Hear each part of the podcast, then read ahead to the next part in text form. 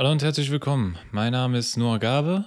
Das hier ist der Denker und heute schauen wir uns mal ein paar Dimensionen an und gehen an die Grenze unserer Wahrnehmung. Viel Spaß dabei.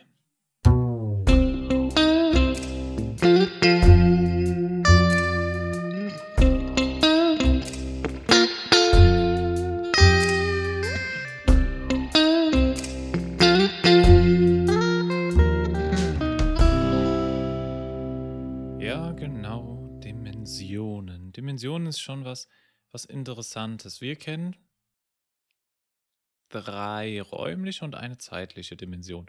Das ist das, was wir wahrnehmen. Ähm, kurz zur Erläuterung. Drei so räumliche, wenn man sich so ein System vorstellt. Drei räumliche. Wir können nach vorne gehen, wir können zur Seite gehen und wir können nach oben beziehungsweise nach unten gehen, was ja dann, also das sind unsere drei Dimensionen. Wenn wir wandern gehen, dann benutzen wir eigentlich nur zwei Dimensionen. Und die Höhenmeter wären dann praktisch die dritte, die wir aber eher unbewusst zurücklegen, außer es ist ein richtig steiler Berg, dann raubt es uns schon die Kräfte. Aber das sind die drei Dimensionen, die wir kennen und ja, die wir, die wir täglich in unserem Leben wahrnehmen. Wir auch, wenn wir Objekte beschreiben, benutzen wir auch drei Dimensionen immer. Und die vierte Dimension, die wir kennen, ist die zeitliche ähm, Dimension. Und genau, wenn man Treffpunkt beschreibt, dann benutzen wir zum Beispiel alle Dimensionen. Wir sagen Ort, wenn es im Hochhaus ist, sogar den Stock vielleicht und die Zeit. Also Ort, dafür brauchen wir die drei räumlichen Dimensionen und die Zeit. Dann können wir uns, dann, wir benutzen in unserem täglichen Leben immer alle, ähm, genau, alle Dimensionen. Und jetzt ist die Frage mit unserem ersten Artikel für heute. Wie viele Dimensionen hat unser Universum denn? Gibt es mehr als drei?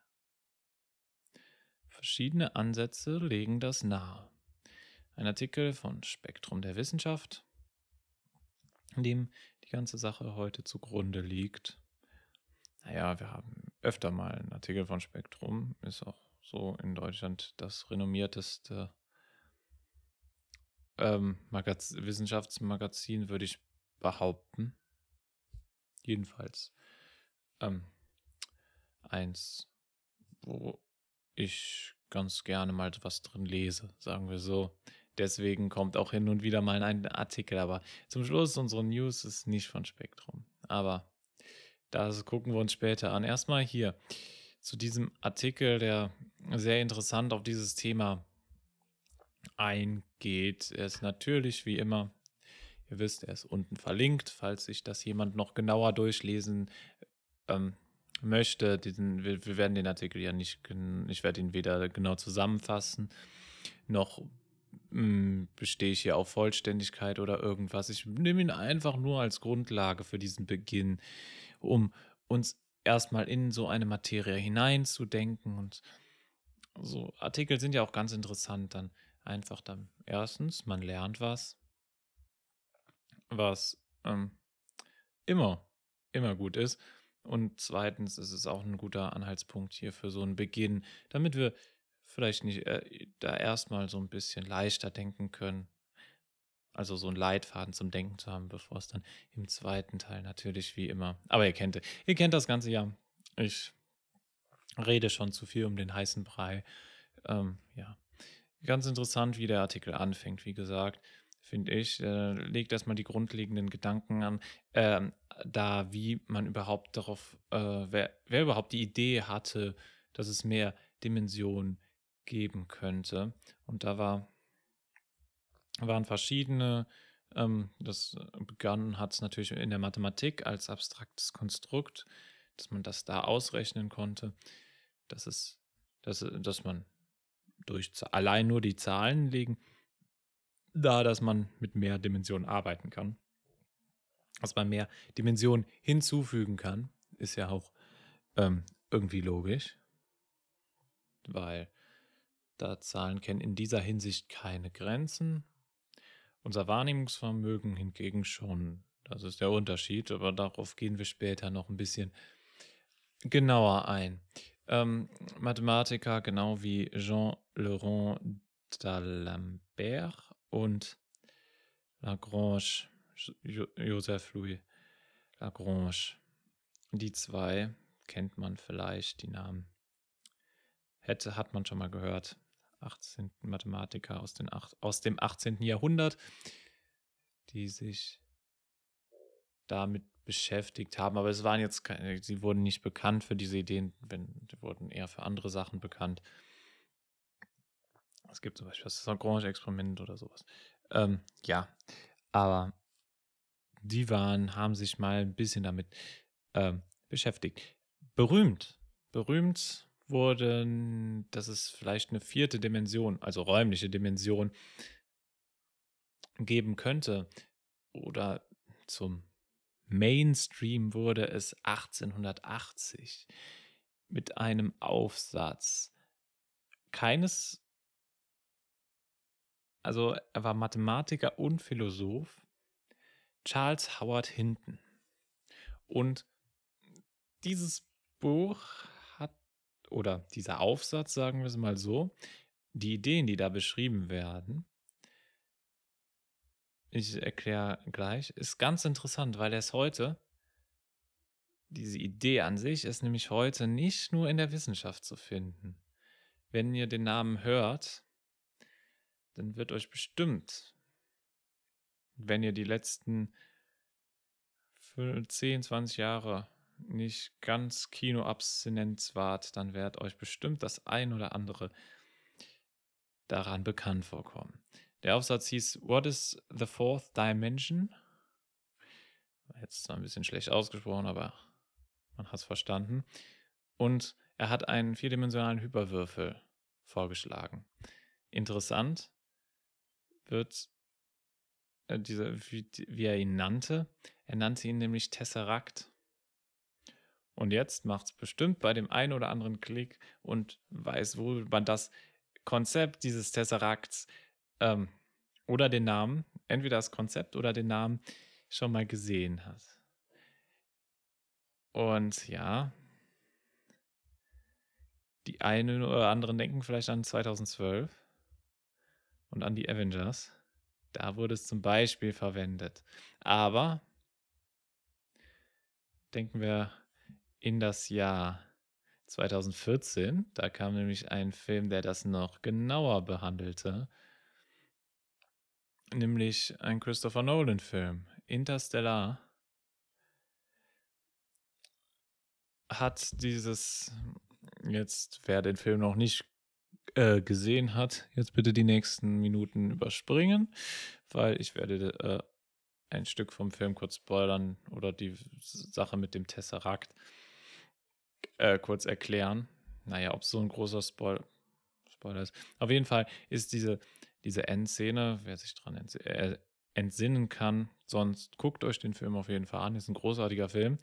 Wissenschaftlich auch gar nicht mal so ungenau. Ähm, hat auch ein Nobelpreisträger an der Wissenschaft mitgearbeitet. Ähm, ja, aber darum geht es jetzt nicht. Man, man ähm, schweift so leicht ab, muss man wirklich sagen.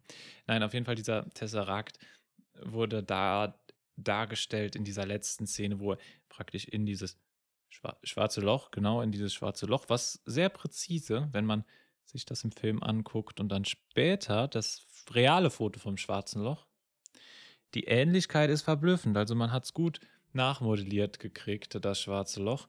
Auf jeden Fall in diesem schwarzen Loch ist er ja in dieser wo diese ganz vielen Bücherregale oder was das sind stehen und wo er dann durch die äh, so ein bisschen da reingucken konnte. Und das sollte so ein bisschen diese fünfte Dimension verdeutlichen und wie sie funktioniert. Und ja, genau dieses Konzept wurde halt darin verwendet. Sehr interessant. Und das ist eben dieses erst, was diese, was die Idee der Mehrdimensionalität Main zum Mainstream worden lassen, dieser Tesseract. Oder man kann ihn auch Hyperwürfel nennen. Was halt mehrere Dimensionen, der halt noch eine Dimension in sich vereint. Ja, diese Idee lag dann lange im Raum. Ähm, aber viel wurde jetzt auch erstmal nicht daraus. Es war, es war natürlich immer eine faszinierende Idee, so noch, ähm, noch eine Dimension zu haben. Aber sollte noch ein wenig dauern, bis man wirklich damit noch was anfangen sollte. Weil es gab auch so einige Probleme mit mehreren Dimensionen. Ähm, genau, weil einige physikalische Sachen einfach nicht äh, ja, funktionieren würden in mehr Dimensionen als drei. Ähm, zum Beispiel hatten wir mh, hm, äh, wo war es denn? Ja, genau. Wurde erwähnt, ähm, stabile Teilchen zu haben. Ähm, ist in fünf Dimensionen zum Beispiel nicht möglich gewesen. Die Begründung war, dass die ähm, Bahnen der Elektronen so wären in fünf Dimensionen, dass sie praktisch in sich zusammenstürzen würden. Und damit ist das nicht möglich.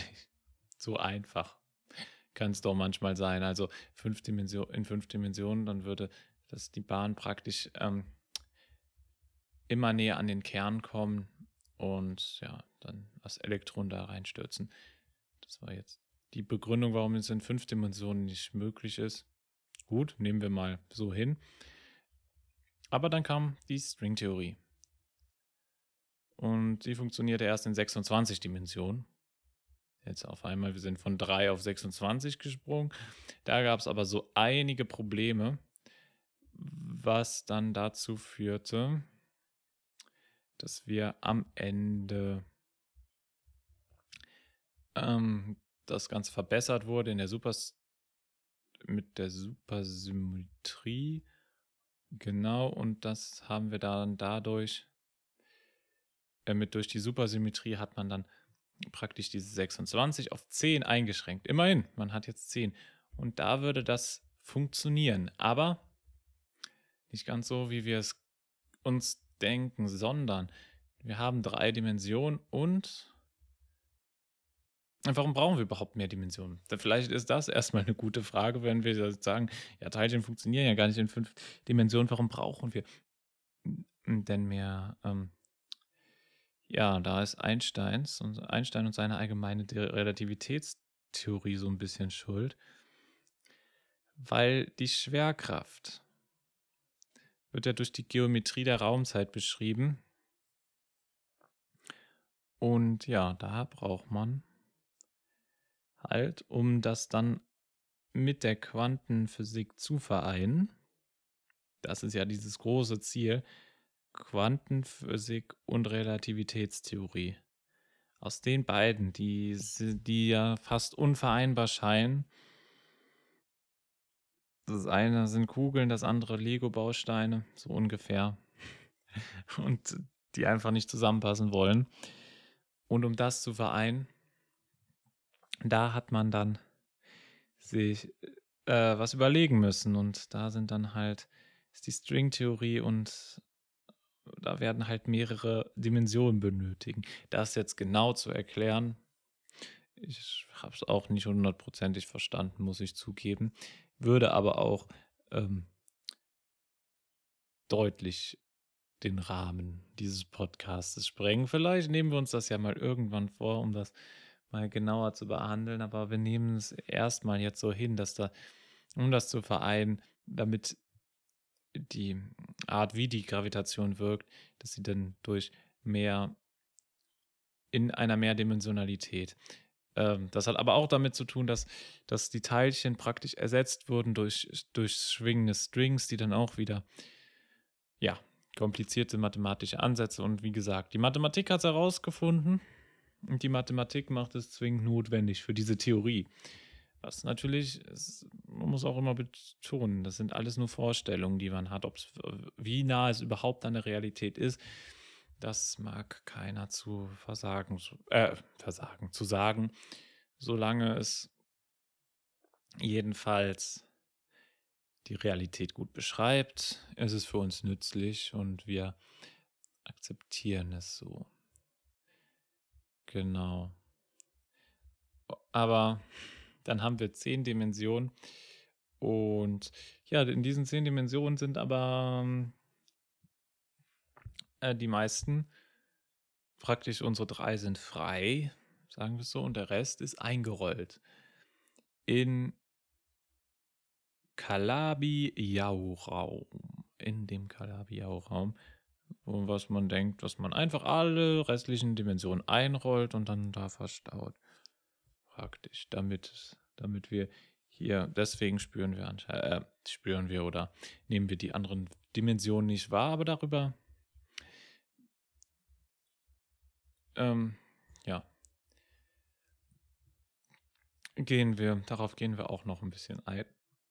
Über, wie gesagt, über die Wahrnehmung, das soll dann, will uns auch noch ein bisschen begleiten, aber so, das war das Grobe hieraus. Ein sehr interessanter Artikel. Ähm, er geht auch noch auf Sachen ein, die wir jetzt gar hier gar nicht er erwähnt haben, wie zum Beispiel Immanuel Kant. Er geht auch noch, äh, wie es verarbeitet wurde. Interstellar wird auch erwähnt, glaube ich. Oder verschiedene andere Filme, die das noch verarbeiten. Genau, geht noch auf Immanuel Kant ein und dass er ja praktisch ähm, des Newtons Gravitationsgesetz als Folge der Dreidimensionalität beschreibt. Weil in, äh, in einem n-dimensionalen Raum nimmt die Schwerkraft mit 1 durch r mal n minus 1 mit der Distanz r ab und das wäre dann, ja, genau. Das ist halt die Folgerung dann daraus, dass, dass es dreidimensional wäre, weil in einer vierdimensionalen Welt dann würde die Anziehung mit 1 über R, äh, also R hoch 3 abnehmen. Was dann 1 über R hoch 3 abnehmen, genau. Was man dann so auch äh, physikalisch und rein rational beweisen kann, dass es praktisch dass die eine Folge aus dieser Dreidimensionalität sein könnte. Gut, genau, das ist erstmal dieser Artikel gewesen. Sehr interessant. Und das hatte, der hat uns eigentlich gut eingeführt. Also, ich habe ihn jetzt so ein bisschen beschrieben und wir haben uns ein paar Gedanken darüber gemacht, über diese mehreren Dimensionen. Es, es ist schwer vorstellbar. Und da sind wir ja auch schon mit bei uns mitten in unserem Thema. Schwer vorstellbar, unsere, die Grenzen unserer Wahrnehmung. Zehn Dimensionen. Wir können ja nur in drei Dimensionen, wie wir am Anfang schon erwähnt haben, wir können nur in drei Dimensionen sehen. Wir sehen geradeaus, wir können zur Seite sehen, wir können nach oben und nach unten sehen, was ja praktisch eins ist.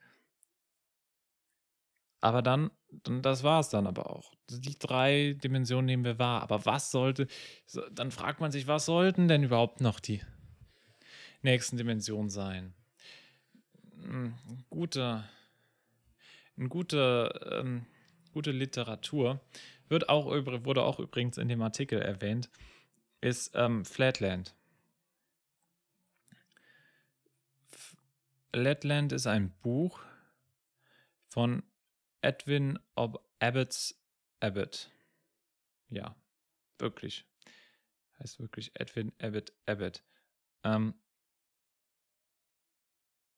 und er beschreibt praktisch eine Geschichte, wie es wäre, wenn ein, es ist zwar ein Dreieck, aber wenn jemand in einer zweidimensionalen Welt eine Geschichte erleben würde, da ist die Welt praktisch nur wie ein Stück Papier, zweidimensional. Ich weiß, wenn man genau nimmt, ist ein Stück Papier auch dreidimensional, aber er würde auf einem Blatt Papier leben und nur die zwei Dimensionen kennen. Sagen wir es so. So ungefähr kann man sich das vorstellen. Und da wird diese Wahrnehmung gut. Er, da wüsste das Dreieck zum Beispiel gar nicht, was, was, was, was eine dritte Dimension ist. Und was es man damit anstellen könnte. Und diese, aber es hat ja trotzdem Auswirkungen auf das Dreieck, diese, diese dritte Dimension. Dass er Unterschiede merken müsste. Ja, so ist es. Also man kann die Auswirkungen sehen, aber selbst das Wahrnehmen wird's und sich darunter was vorzustellen, ist praktisch unmöglich, weil was soll oben oder unten sein? Wir wissen, dass es oben äh, und unten gibt, aber wenn man es nicht mal weiß, dass es sowas geben könnte, wie kann man sich das dann überhaupt vorstellen? Und das ist, wir können ja nicht, jetzt sind wir auch so ein bisschen im Feld der Kreativität. Wir können ja nicht kreativer sein als das, was unsere Erfahrungen uns mitteilen. Wir können uns zwar was vorstellen, aber es muss ja irgendwie zusammengesetzt sein aus Dingen, die wir irgendwie schon mal gehört oder gesehen haben. Es ist ja, wir können ja nicht so kreativ sein, dass wir etwas völlig Neues erschaffen. Also nicht, dass ich wüsste, ist irgendjemand so kreativ, ist irgendein Mensch so kreativ gewesen, dass er hat, wir haben, wir benutzen ja immer etwas, das schon da ist. Wir, wir verändern es was, äh, was äh, vielleicht oder machen daraus dann so etwas Neues. Aber wir benutzen ja immer schon, was da ist. Und die sind zwar da, aber wir können sie nicht wahrnehmen. Und deshalb sind sie dann nicht bewusst da. Es ist schwierig. Wenn man, wenn man sagen würde, wenn man annehmen würde, sie wären da. Aber ja, wir, wir, nehmen, wir nehmen gleich noch ein paar andere Beispiele, um das noch genauer, also dieses zu äh, genauer zu beschreiben. Also dieses Begreifen dieser, dieser Dimensionen ist schon eine Sache der Unmöglichkeit. Also wir können es mathematisch beschreiben, was dann auch das nächste an dem Begreifen ist. Aber vorstellen, wie es aussehen sollte. Weil wir haben ja, das Problem ist, unsere Mittel beschränken sich auf drei Dimensionen. Unsere Sinnesorgane sind auf drei Dimensionen ausgelegt, praktisch. Wir nehmen drei Dimensionen wahr. Mit unseren Augen sehen wir drei Dimensionen. Wir sehen zum Beispiel auch keine Infrarotstrahlen. Wir sehen ja nur oder Ultraviolett. UV und sowas. Das sehen wir alles nicht. Wir haben, wir, unsere Augen sind nur für ein bestimmtes Spektrum ausgelegt. Aber wir wissen, dass es Strahlung außerhalb dieses Spektrums gibt. Und wir können es durch die Auswirkungen feststellen. Und sie dann so für uns in gewisser Weise sichtbar machen, indem wir sie dann in ein Spektrum holen, das uns bekannt ist, dann mit verschiedenen Messgeräten und dann sogar mit verschiedenen Grafiken darstellen, was das da Strahlung ist. Aber an sich können wir sie ja schwerlich ähm, begreifen, sehen gar nicht, wahrnehmen. Ja, da haben wir dann halt den Vorteil, dass wir es ähm, nicht alle, nicht alle, aber ähm, verschiedene können wir wahrnehmen. Oder wir können es so konstruieren, dass wir es halt wahrnehmen können durch Hilfsmittel. Also wir brauchen, um, um die wahrzunehmen, jetzt, wenn wir jetzt nicht gerade ihre Auswirkungen wahrnehmen. Also, naja, stimmt. Wir sehen, schwierig. An sich nehmen wir es ja nicht wahr, sondern wir nehmen nur die Auswirkungen wahr. Den Ausschlag, den es auf unsere Gerätschaften projiziert, den nehmen wir wahr. Den Sonnenbrand, den wir haben, den nehmen wir wahr, aber die Strahlung an sich haben wir ja nicht wahrgenommen. Es tut nur irgendwann weh, weil unsere Haut ganz rot wurde, so ungefähr, oder braun wird.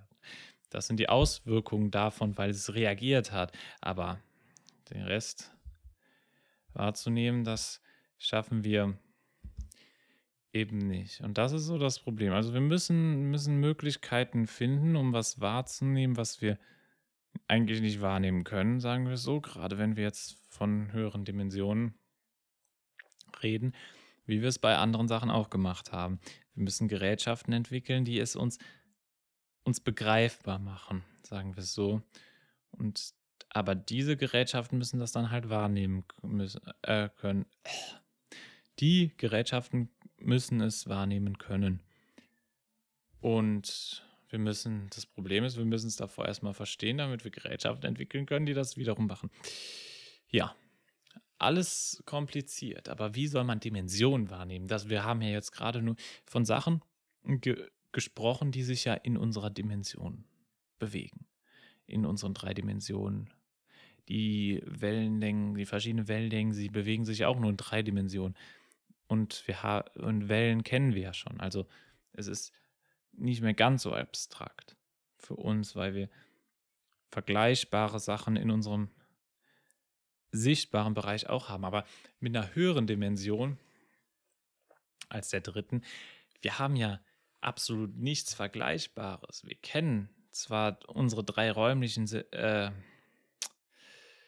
Dimensionen, aber dann ist da ja für uns kein, also in unserem Kopf, mir geht es zumindest so, ist da ja erstmal kein Platz für noch was.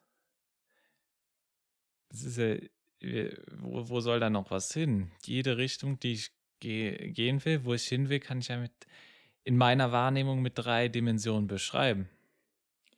Was sollen dann die extra Dimensionen noch machen? Das ist das Problem. Und da stoßen wir dann auf die Grenzen unserer Wahrnehmung, wo es dann sehr, sehr schwierig wird. Und dann und uns das Problem auch keine Bilder mehr so wirklich weiterhelfen, sondern dann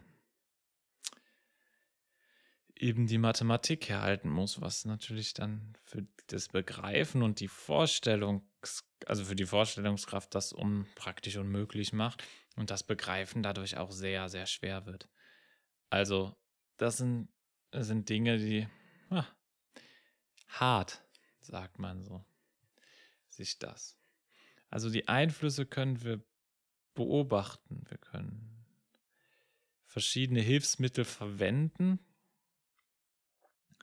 um uns Sachen, die wir vielleicht nicht so wahrnehmen, begreifbar zu machen, aber wir brauchen immer eine Art Vergleich, die wir ha das wir haben, was wir wahrnehmen können, damit wir das wirklich begreifen und dann auch ja, nutzbar, nutzen können. Also wir wollen, wir haben ja immer auch irgendwie ein Ziel, etwas zu verstehen und dann auch vielleicht zu unserem Vorteil nutzen zu können ist ja meistens, also das, das Ziel der Wissenschaft ist es zu verstehen und dann, wenn man es verstanden hat, dann auch irgendwie anwenden zu können oder vielleicht dann kommen die, ja, sonst, sonst braucht man doch darüber gar nicht nachdenken, oder? Naja, äh, obwohl das Verstehen schon ein großes Ziel, Ziel ist und ein sehr befriedigendes Ziel, etwas allein zu verstehen, ist doch auch schon mal ein Schritt den man gehen muss, den man ja nicht muss, aber den man gerne geht, den man auf jeden Fall sehr gerne geht.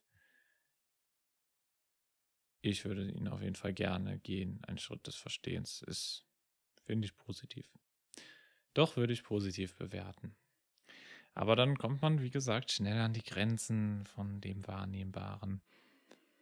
Und ja, wir sind, wir können zwar denken, Und das Denken macht uns, ja, macht uns zu intelligenten Wesen. Oder durch das Denken und durch die Vorstellungskraft sind wir ja ein Stück weit intelligent. Aber wir haben dann auch unsere Grenzen. Und die Grenzen sind durch unseren Körper klar definiert. Und die Frage ist, wie kommt man da drüber? Kommt man über die Grenzen? Und das wird schwer. Und gerade wenn es dann um solche abstrakten Sachen wie mehrere Dimensionen geht. Dann, dann stoßt, stößt die Wahrnehmung ja abrupt auf eine Grenze. Und dann ist die Überlegung, wie kann man dann überhaupt beweisen, dass es diese mehreren Dimensionen geben muss. man kann es praktisch nur an den Auswirkungen beweisen. Theorien, wissenschaftliche Theorien sind ja eigentlich, also die erste Frage, kann man Theorien beweisen? Durch die Wahrnehmung kann man Theorien sagen, dass sie auf dem Feld stimmt. Aber dass sie zu hundertprozentig richtig ist. Uff. Das zu sagen,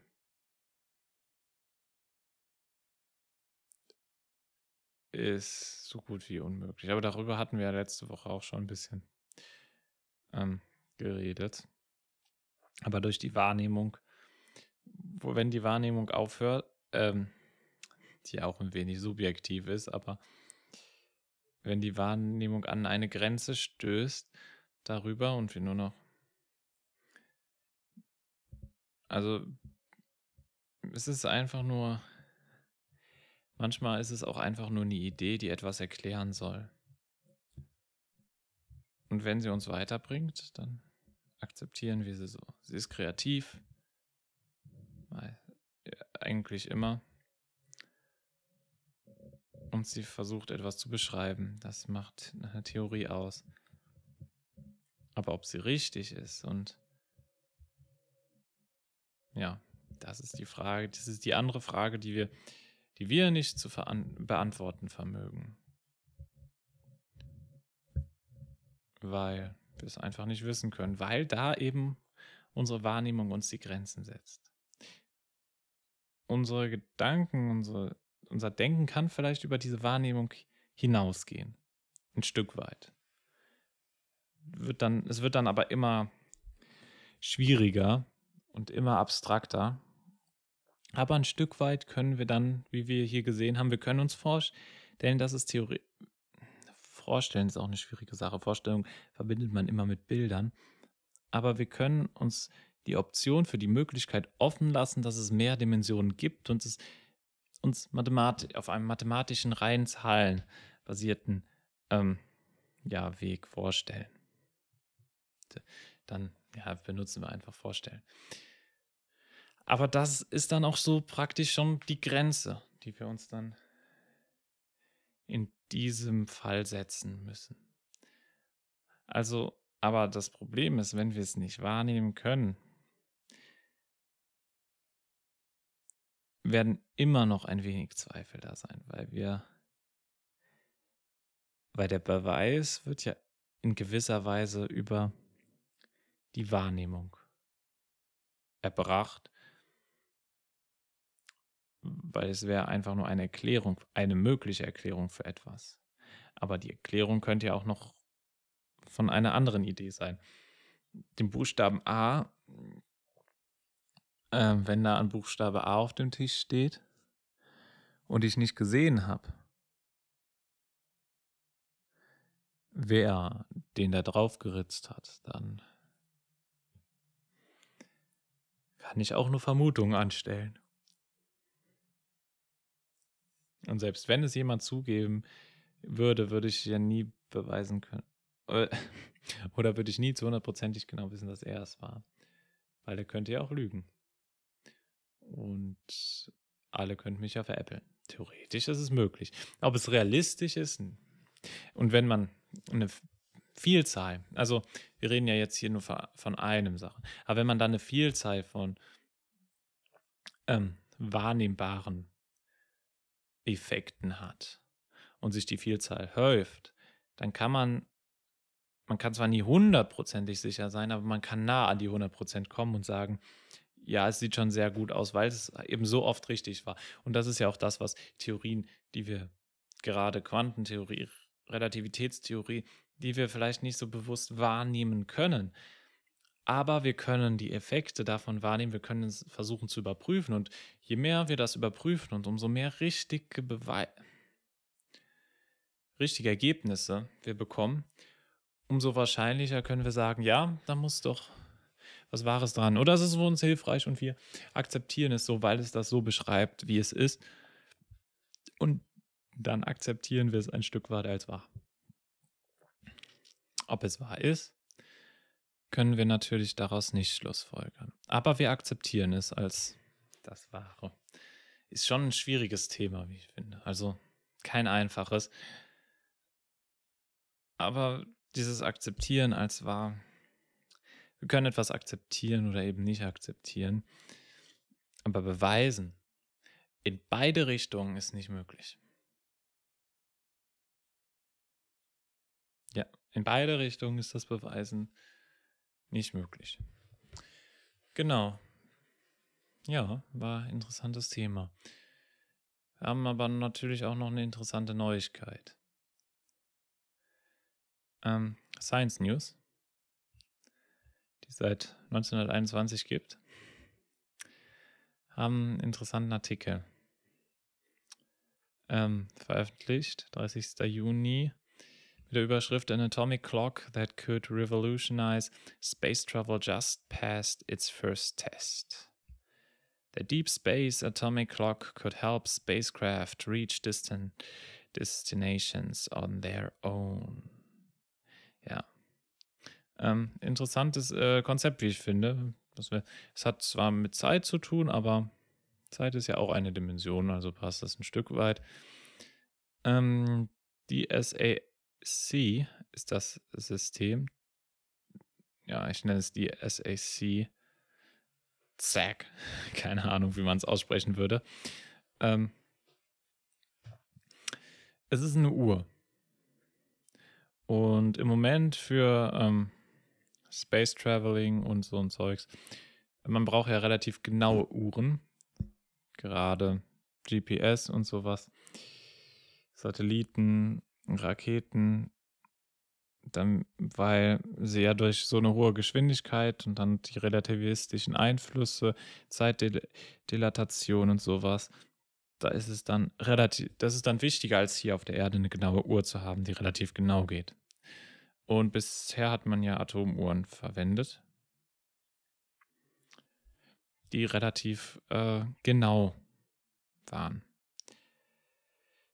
Hm, jetzt ist dieses DSAC ein ganz interessantes Konzept. Es soll genauer sein.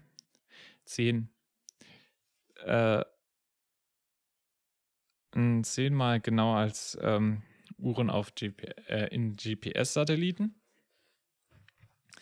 Und es funktioniert statt diesem herkömmlichen, dass man ähm, neu neutral geladene neutral geladene Teilchen verwendet hat. Atome, genau, neutrale Atome. Nimmt man da elektrisch geladene Atome, Ionen oder Ionen, ja, ist ja logisch, da kann man Atom, Atome oder Ionen, ähm, die elektrisch geladen sind. Was ist der Vorteil davon? Wird hier beschrieben. Also es ist natürlich deutlich schwieriger, das Ganze erstmal in Gang zu bringen, aber durch das elektrische Feld ähm, werden, wird es verhindert, dass die Atom, Atome praktisch in, von ihren Behältern in die Wände krachen. Weil das elektrische Feld sie praktisch in der Mitte hält. Und das ist eben bei neutral geladenen, ja, das, Elekt das übt halt Kraft raus und zwingt ihn praktisch, oder die Kräfte werden st immer stärker, wenn es auf eine Seite der Wand, deshalb, dass es wieder zurückbounced und das verhindert eben dieses in die Wand kracht. Ist logisch, glaube ich, wenn man sich das für sie, also ich hoffe, man hat es verstanden. Es wird verhindert, dass es in die Wand kracht, ähm, weil sie geladen sind ähm, und sich Ladungen entweder anziehen ab oder abstoßen. Kommt drauf an, wie rum sie natürlich geladen sind. Ähm, genau. Ähm, ja. Und das ist eben, wenn sie neutral geladen sind, nicht die, der Fall. Dann wechseln, wirken sie eben nicht miteinander. Wenn, wenn die Wand zum Beispiel, ich weiß jetzt nicht, ob sie positiv oder negativ geladen ist, eins von beiden, würde sie mit dem Teilchen wechselwirken. Und andersrum Äh, mit dem neutralen Teilchen wird es überhaupt nichts machen. Genau. Das verhindert das und das bringt dazu, dass die Uhr deutlich genauer wird. Hm, wo war ich? Genau. Hm, genau, genau, genau. Atoms from bumping into the walls on their container. Such interaction cause the neutral atoms in GPS satellites clocks to lose their rhythm. Genau. Das sollte, der, wenn sie in die Wand, wenn geflogen sind, hat die Uhr den Rhythmus ein wenig verloren und das hat sie ungenauer gemacht und das soll dadurch verhindert werden. Genau, das ist interessant. Ja, Uhren genau zu machen, dass man das daran immer noch heute ist, das denkt man vielleicht gar nicht mehr, weil man hat, also ich habe daran gar nicht mehr so gedacht, bis ich diesen Artikel gesehen habe, dass sie eben für die, für verschiedene, ähm, ja, für Space Travel eben noch immer noch genauere Uhren brauchen.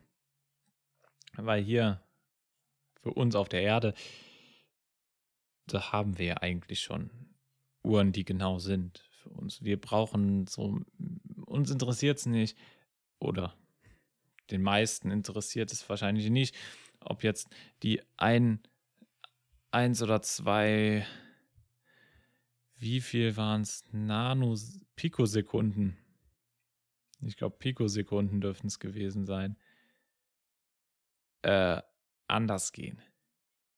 Das ist uns wirklich egal. Wir wissen, wir sind Minuten, Sekunden, Hundertstel Sekunden, wenn es Sportwettkämpfe sind, Tausendstel vielleicht. Aber das, das ist doch alles, was wir an Genauigkeit brauchen hier auf der Erde.